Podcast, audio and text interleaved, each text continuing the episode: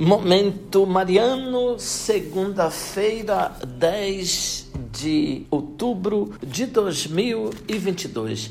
Querido irmão, querida irmã, que bom estarmos juntos para mais um Momento Mariano, o nosso encontro com a palavra de Deus que Maria a mãe de Jesus acolheu com a disponibilidade de serva fiel. Eu sou Dom Josafá Menezes da Silva, agradeço a sua companhia hoje, segunda-feira, 10 de outubro de 2022. Nós lemos 21 trecho da carta de São Paulo aos Gálatas, capítulo 4. Irmãos, está escrito que Abraão teve dois filhos um da escrava e outro da livre. Mas o filho da escrava nasceu segundo a carne, e o filho da livre nasceu em virtude da promessa. Esses fatos têm um sentido alegórico, pois essas mulheres representam as duas alianças. A primeira, Agar, vem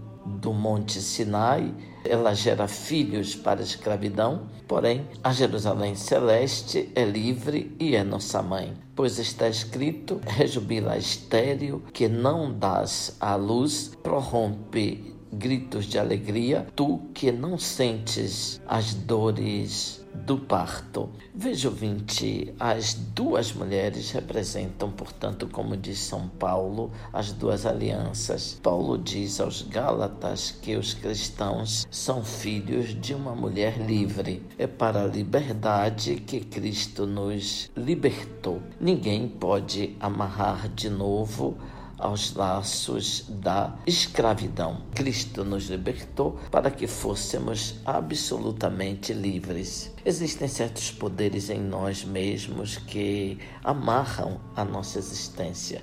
Se somos presos a nós mesmos, não seguimos a inspiração do Espírito Santo. Não poder seguir o Espírito Santo é uma escravidão. Qualquer outra decisão que não venha do Espírito não nos deixa totalmente livres. Cristo foi livre porque pôde entregar completamente a sua vida ao Pai. Então, a lei impede aos Gálatas esse segmento radical de Cristo. É para essa liberdade que Cristo nos libertou. A legislação dos rabinos previa a libertação da escravidão em dois modos: uma mudança simples de um patrão para outro, que significa uma permanência na escravidão, e uma libertação para a liberdade absoluta. São Paulo, representando a comunidade cristã, assume o segundo tipo de libertação, ele diz que é para a liberdade que Cristo nos libertou. Ficai, pois, firmes e não vos deixeis amarrar de novo ao jugo da escravidão. Nós somos filhos de Deus e, como filhos, somos também herdeiros. Os filhos, sim, são livres porque são filhos do Pai, mas eles são livres para a realização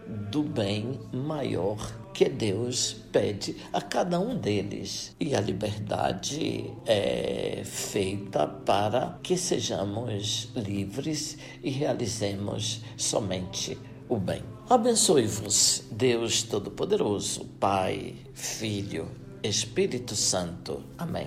Ouvinte, louvado seja nosso Senhor Jesus Cristo, para sempre seja louvado.